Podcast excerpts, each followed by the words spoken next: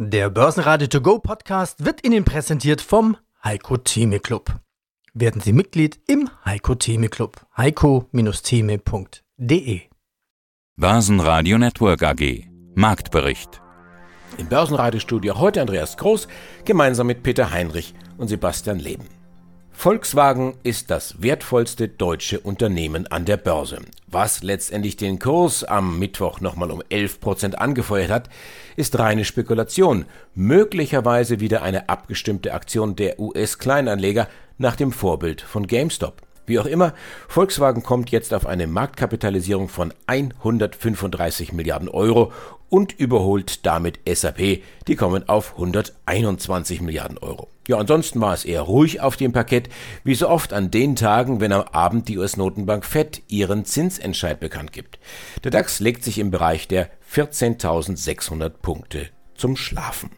Im Marktbericht hören Sie gleich Ausschnitte aus den Interviews mit Michael Strugel. Er ist der neue CEO von Verbund Österreich. Außerdem Jochen Stanzel, CMC Markets, die Experten der APO Asset Management zum Thema künstliche Intelligenz im Gesundheitswesen. Außerdem Martin Thiel, er ist der Finanzverstand von TAG Immobilien. Nikolas Peter, Finanzverstand von BMW. Wikifolio-Trader Stefan Bayer und der Chef der Wiener Börse, Christoph Boschan, zum heiklen Thema Bitcoin-Betrug. Alle Interviews hören Sie außerdem in voller Länge auf börsenradio.de und in der Börsenradio-App. Hallo, mein Name ist Jochen Stanzl, ich bin Chefmarktanalyst bei dem Safety Broker CMC Markets in Frankfurt.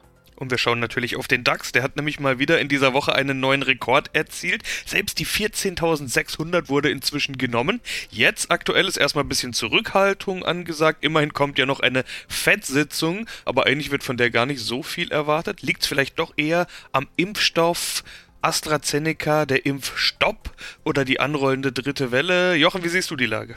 Die Märkte blicken durch diese dritte Welle durch und sehen danach eine Normalisierung. Das Ende der virtuellen Welt hat es der Chef von American Airlines genannt. Gerade die Luftfahrtbranche, Tourismus, auch Autobauer sind Aktien, die deutlich nach oben gehen, also die typischen Value-Aktien, auch die Banken sind gefragt. Also die Märkte bereiten sich auf mehr Normalität vor und das nützt dem DAX, weil das Makel des DAX war ja im letzten Jahr, dass keine nur wenig Technologieaktien im DAX sind. Das hat ihn gebremst, weil nur noch Technologieaktien gelaufen sind. Und das, was das Makel war, ist jetzt die große Stärke des DAX, weil das sind jetzt die zyklischen Werte, das sind die Value-Aktien, in die die Anleger jetzt zurzeit gehen. Und das nützt dem heimischen Index hier, dem DAX. Das heißt, auch die 14.600 brauchen wir uns vermutlich gar nicht zu merken. Also zu optimistisch zu werden und diese Storyline der Sektorrotation ist ja jetzt hinlänglich bekannt, ist selten eine gute Idee an der Börse. Aber wir sehen jetzt technisch so eine bullische Auffächerung. 14.434 Punkte haben wir bereits getestet. Am Montag dieser Woche sollte diese Unterstützung halten, was sie tat dann äh, wäre 14.761 so die nächste Orientierungsmarke. Ja, aber durchaus, auch wenn jetzt äh, das keine Garantie ist und so sollte man an der Börse nie agieren, aber sind die Aufwärtstrends intakt und wir sehen jetzt eine laufende größere Ausbruchbewegung im DAX.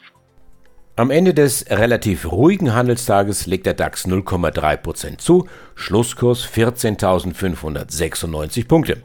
Beim MDAX ging es abwärts 0,7%, Schlusskurs 31.867 Punkte, ebenfalls abwärts in Wien der ATX minus 0,7%, 3153 Punkte. Volkswagen, BMW und Continental waren auch am Mittwoch die Tops im DAX. Dagegen Delivery Hero, RWE und Deutsche Börse gaben am deutlichsten ab. Ja, grüß Gott, Herr Leben. Mein Name ist Nikola Peter. Ich bin der Finanzvorstand äh, der BMW Group. Q4 war ausgesprochen stark. Ich will jetzt nicht sagen, das hat sie gerettet, aber da haben sie doch nochmal einigermaßen die Kurve gekriegt, sagen wir es vielleicht so. Woher kommt dieser doch sehr starke Jahresabschluss? Ist ja kein normales Q4 gewesen oder kein erwartbares Q4, sondern das sah ja doch deutlich besser aus, als man vielleicht auch hätte erwarten können. Das sah in der Tat, wenn Sie mich gefragt hätten, im April, Mai legt ihr so ein Q4 hin, hätte ich gesagt, naja, da muss ja noch sehr, sehr viel passieren. Aber wir haben die Zeit genutzt, um zum einen an der Effizienz unserer Prozesse, an unseren Strukturen zu arbeiten. Wir haben Verkaufsprozesse sehr stark digitalisiert, um selbst bei Schließungen im Händlernetz mit Kunden in Kontakt bleiben zu können. Und Die Verknappung, das gute Lagermanagement hat dazu geführt, dass die Gebrauchtwagenpreise in wichtigen Märkten nach oben gegangen sind. Und das ist eine gute Basis, nicht nur um die Fahrzeuge, Neufahrzeuge abzusetzen, sondern gerade auch um in so einem Umfeld die Marge beim Neufahrzeugabsatz äh, weiter zu verbessern wenn Sie die Strukturen verändert haben, das ist ja dann kein Einmaleffekt, sowas bleibt zumindest vorerst. Können Sie einen solchen Schwung mit ins neue Jahr nehmen? Ich frage deshalb, weil wir auch gerade Daten vom Automarkt bekommen haben und die Kfz-Neuzulassungen in Europa regelrecht abgeschmiert sind. Minus 20 Prozent, tiefster Stand seit 2013. Ist dieser Q4-Schwung also schon raus? Oder müssen wir auch da vielleicht sagen, nicht unbedingt Europa als Maßstab der Dinge nehmen?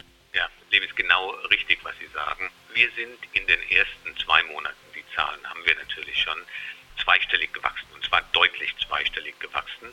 Wir haben in Europa weniger verloren als der Markt.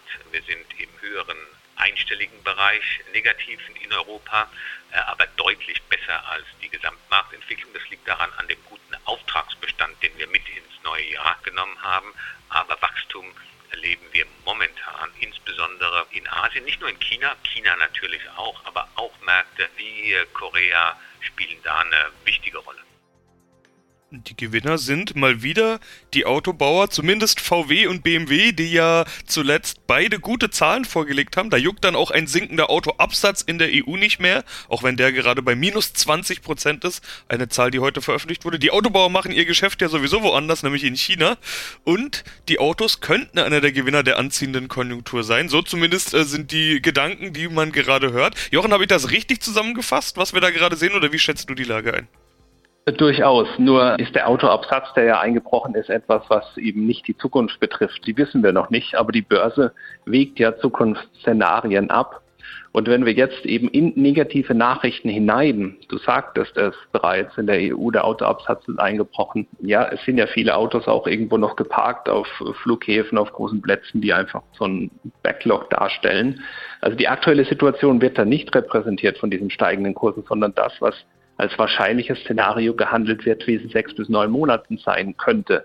Und das ist die Börse. Und da setzen sich eben die Optimisten derzeit durch, die sagen, okay, es sieht wahrscheinlich besser aus in sechs bis neun Monaten, als es jetzt der Fall ist.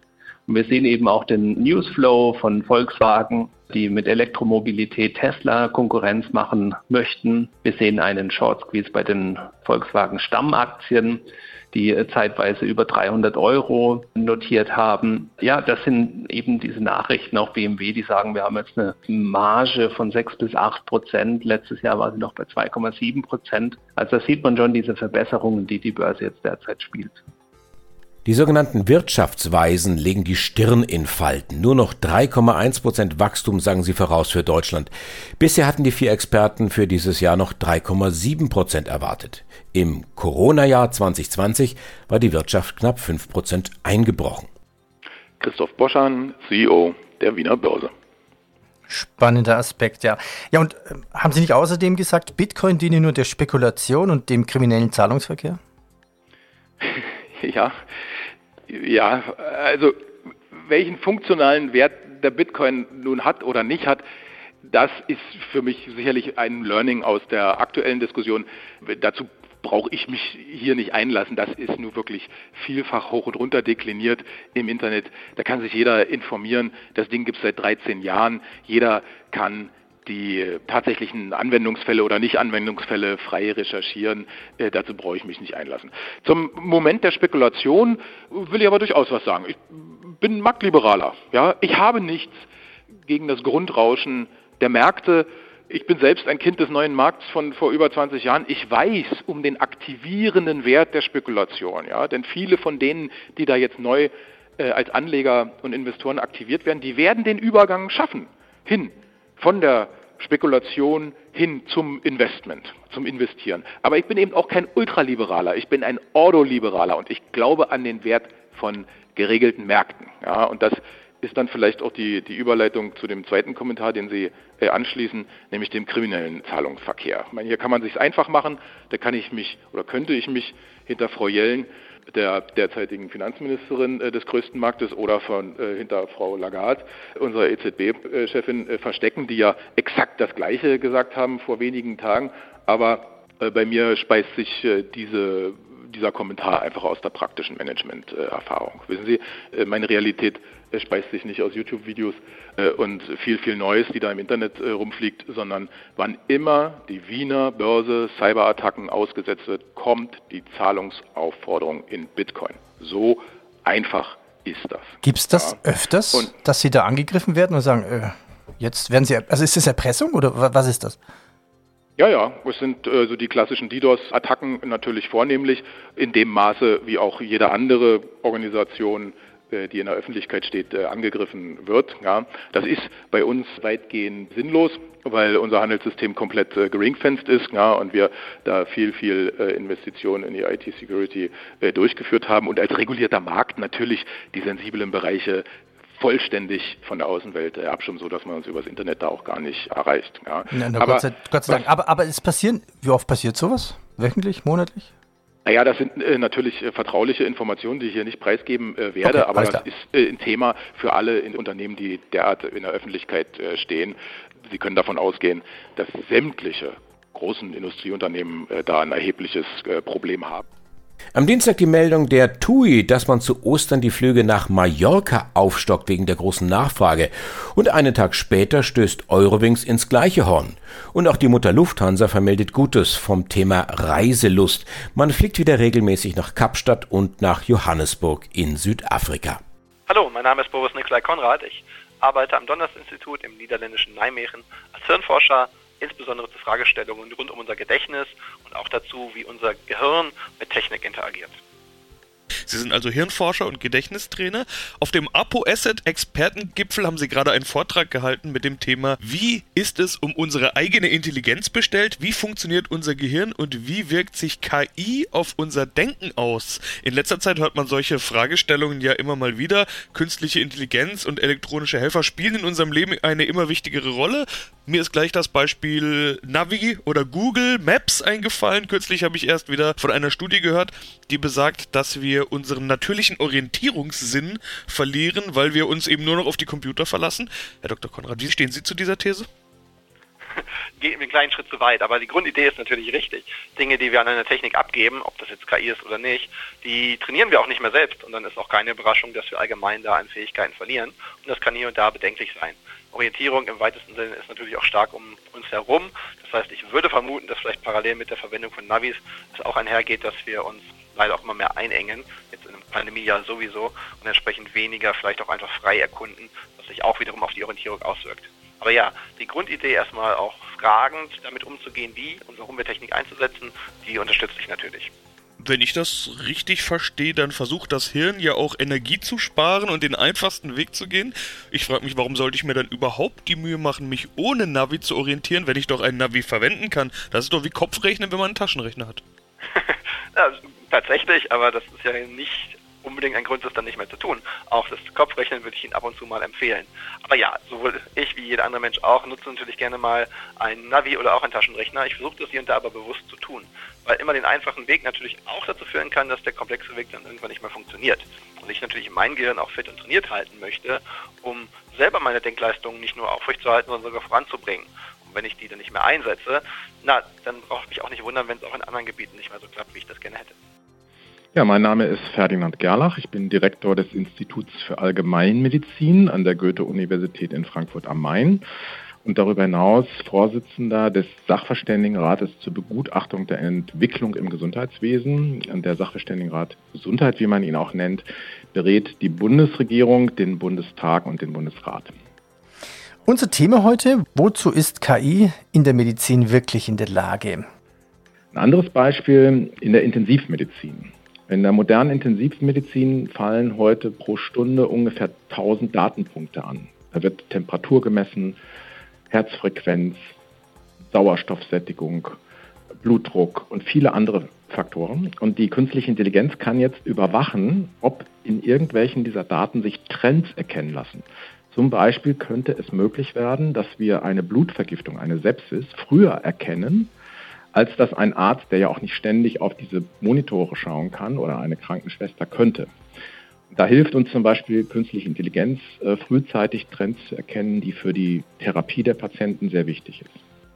Oder ein weiteres Beispiel, da ist es auch sehr, sehr schon erstens wichtig und zweitens etabliert, in der Behandlung von Tumorerkrankungen. Ähm, heute werden Tumoren auf der Basis ihrer molekularen und genetischen Zusammensetzung oder Konstitution unterschieden. Und da fallen extrem viele Daten an. Und wir müssen heute uns klar machen, dass zum Beispiel ein Brustkrebs, wo man früher dachte, da gibt es zwei oder drei Typen, heute in etwa 60 verschiedene Subtypen unterschieden wird. Und die Maschinen helfen uns jetzt dabei zu erkennen, welche Typen sind das, bei welchen dieser Typen schlagen unsere Medikamente an, wie ist die Prognose, bei welchen Tumorarten würden die Arzneimittel gar nicht wirken und deshalb setzen wir sie auch gar nicht ein. Also wir brauchen quasi Medizininformatik, Expertise und Kapazität, um die Behandlung zu verbessern. Auch das ein Beispiel, wie künstliche Intelligenz die Diagnostik und Therapie unterstützen kann, aber niemals sozusagen die Ärzte und das Ganze drumherum ersetzen kann. Guten Tag, mein Name ist Henrik Lofrute. Ich bin Portfolio Manager bei der Apo Asset und hier mitverantwortlich für unsere Gesundheitsfonds. Und wir sprechen heute mit Ihnen im Rahmen des vierten Apo Asset Expertenzirkels. Heute in die Gesundheit von morgen investieren, das ist ja der Claim der Apo und das spezielle Thema heute künstliche Intelligenz als Investition. Nähern wir uns dem Thema mal ganz vorsichtig. Warum brauchen wir künstliche Intelligenz im Gesundheitswesen überhaupt? Haben Sie vielleicht ein paar Beispiele aus der Praxis? Das Gesundheitswesen drängt sich für die Anwendung von künstlicher Intelligenz eigentlich geradezu auf. Woran liegt das? Gesundheit ist sehr komplex. Also wir haben hier viele verschiedene Parteien. Wir haben den Arzt, wir haben den Patienten, wir haben den Versicherer, wir haben den Regulierer. Also viele Parteien, viele Interessenslagen. Gleichzeitig haben wir in der Behandlung dementsprechend auch viele Schnittstellen. Gerade in Deutschland sieht man, dass das nicht immer effizient ist und da einen enormen Kostenblock verursacht. Und hier kann künstliche Intelligenz einmal im Ablauf extrem viel Mehrwert bieten und zum anderen hat künstliche Intelligenz in der Medizin ähm, ganz neue Daseinsberechtigungen, wenn es zum Beispiel um die Forschung und Entwicklung von Medikamenten geht, wenn es in Richtung Analyse großer Datenmengen geht, zum Beispiel in der Diagnostik. Also wirklich zahlreiche Ansatzpunkte für künstliche Intelligenz. Deswegen ist das für den Gesundheitsmarkt so spannend und weil der Gesundheitsmarkt enorm groß ist, überdurchschnittlich wächst, ist es in der Folge dann auch für Investoren ein Feld, das man sich dringend mal anschauen sollte. Werden wir gleich tun. In Ihrem Vortrag, den Sie gerade gehalten haben, war viel von Start-ups die Rede. Sprechen wir jetzt hier und heute hauptsächlich über das Thema Venture Capital oder lediglich auch über Venture Capital? Also ich würde das aus unserer Sicht als auch über Venture Capital definieren. Es gibt global über 3000 KI-Startups, das ist eine ganze Menge. Startups haben in der Regel Erfolgswahrscheinlichkeiten, die nicht groß sind, also neun von zehn scheitern in den ersten fünf Jahren. Da muss man sich dementsprechend als Investor überlegen, ob man in den Bereich Venture Capital geht oder eben nicht. Wir investieren aktuell in börsennotierte Unternehmen, also im Grunde, wenn man ein Unternehmen vielleicht mal mit einem Menschen vergleicht, dann, wenn die Abitur gemacht haben. Also das ist dann für uns im Grunde die Reifeprüfung, wo wir sagen, so jetzt ist der Zeitpunkt erreicht, dass es auch als Investor Sinn macht, im Rahmen eines Publikumsfonds dieses Unternehmen genauer unter die Lupe zu nehmen. Mein Name ist Martin Thiel, ich bin Finanzverstand der TRG Immobilien AG. Sie sind unterwegs im preisgünstigen Segment. Trotzdem kann man da Geld verdienen. Und damit kommen wir jetzt auch zu den Zahlen. Das Corona-Jahr, FFO-Wachstum über 7 Prozent. Hier in Zahlen von 160,6 Millionen auf 172,6 Millionen. Das heißt, es ist im Prinzip richtig gut gelaufen. War das jetzt ein normales Jahr? Sind das normale Wachstumsraten? Hat im Prinzip die Pandemie bei Ihnen nicht stattgefunden? Also nicht stattgefunden wäre sicher übertrieben. Wenn man auf die Zahlen schaut, könnte man das meinen, da haben Sie völlig recht. 7% Wachstum ist, ein, wie wir finden, ein sehr gutes Ergebnis. Vor allem ist es ja auch 7% Wachstum auf Basis der einzelnen Aktien. Also wir schauen ja nicht nur auf das absolute Gewinnwachstum. Das ist offen gesagt manchmal leicht zu erzielen, wenn man eben zum Beispiel viel akquiriert, viel Eigenkapital einsammelt. Nur kommt es da oft, gerade so in der heutigen Preislandschaft, mal zu Verbesserungseffekten für äh, bestehende Aktionäre. Da sind wir sehr, sehr vorsichtig. Für uns ist wichtig, dass wir auf der Per-Share-Basis ein gutes Wachstum haben und da sieben Prozent. Da sind wir auch offen gesagt ja, ein bisschen stolz drauf, dass wir das in dem Jahr geschafft haben. Mit wir meine ich wirklich das, das ganze TRG-Team. Und Corona hat natürlich bei uns stattgefunden. Das war natürlich nicht einfach hier im operativen Tagesgeschäft alles aufrechtzuerhalten. Aber das haben wirklich unsere Mitarbeiter super gemacht, äh, trotz schwieriger Rahmenbedingungen das Geschäft da am Laufen gehalten. Sie können sich vorstellen, das sind natürlich nicht immer einfache Situationen, wenn Vermieter Wohnungen zeigen muss im Lockdown, wenn Kolleginnen und Kollegen Wohnungen übergeben müssen im Lockdown, wenn ein Handwerker in eine Wohnung muss, wo vielleicht sogar jemand ist, der an Covid-19 erkannt ist. Also da stellen sich so viele Detailfragen. Das war schon nicht immer einfach. Trotzdem, wie wir meinen, können wir auch ein bisschen stolz drauf sein, ein sehr gutes Jahresergebnis. Können Sie das irgendwie beziffern, was das an Mehraufwand bedeutet hat, auch an Kosten letztendlich? Die Dinge, die Sie gerade beschrieben haben, die Schwierigkeiten, die Sie hatten durch die Krise, durch die Corona-Krise? Das sind bei uns in Größenordnung keine wesentlichen Beträge. Wo es hätte wirklich wesentlich werden können, das war ja schon eine Unsicherheit zu Beginn der Pandemie, ist das Thema Forderungsausfälle. Also wir haben uns natürlich gefragt, als das vor einem Jahr losging mit der Pandemie im ja, März, ziemlich genau vor einem Jahr war es ja, laufen wir jetzt Gefahr, dass viele Mieter ihre Mieter nicht mehr zahlen können. Und das hat sich glücklicherweise sehr schnell als unbegründete Sorge herausgestellt. Also in der Spitze, das war so im April, Mai letzten Jahres, haben 0,4 bis 0,5 Prozent unserer Wohnungsmieter pandemiebedingt ihre Miete nicht zahlen können. Da haben wir dann versucht, mit großzügigen Stundungsvereinbarungen den Mietern entgegenzukommen. Das hat auch meistens sehr gut funktioniert. Heute ist diese Quote eher bei so 0,1, 0,2 Prozent. Also auf der Kostenseite hat die Pandemie bei uns glücklicherweise kaum Spuren hinterlassen. Mein Name ist Michael Strugel. Ich bin seit 1. Jänner CEO der Verbund AG. Also immer mehr Wind und Sonne kommt dazu. Welche Rolle des Strommix sehen Sie für Verbund durch die Elektromobilität? Was kommt da auf uns zu? Also ich beginne mal so. Die Elektromobilität, davon gehen wir aus, wird äh, gewaltig wachsen. Das liegt einfach auch daran, dass auch die OEMs immer mehr Modelle auf den Markt bringen, um ihre Flottenziele, ihre CO2-Flottenziele zu erreichen. Das heißt, es wird hier einen starken Hochlauf geben im Fahrzeugbestand elektrisch. Und damit äh, ist notwendig auf der einen Seite, dass die Infrastruktur, die Ladeinfrastruktur nachwächst und auf der anderen Seite muss man das dann ins System integrieren. Von der Menge her ist es nicht äh, die große Herausforderung. Da reden wir von überschaubaren Mengen, äh, aber es wird ja erstens einmal schrittweise gehen. Aber die größere Herausforderung wird das Lastmanagement sein. Das heißt, es muss gelingen, dass die Ladevorgänge so verteilt werden, dass keine großen Lastspitzen entstehen, weil die natürlich die Netze belasten und sehr teuer sind. Das heißt, 90 Prozent müssen langsames Laden sein, zu Hause oder am Arbeitsplatz. Und äh, das muss so gesteuert werden durch smarte Technologien, smarte Netze, smarte Mieter, smarte Wallboxen, dass diese Spitzen gekappt werden und das ausgeglichen wird. Das ist die größere Herausforderung. Ja, und in vielen Wohngebieten ist es ja, glaube ich, auch noch so, dass es technisch gar nicht möglich ist, weil einfach die Transformatorenhäuschen noch gar nicht stark genug und ausgerüstet sind eigentlich. Wie können Sie eigentlich die Effizienz in der Produktion und im Netz steigern?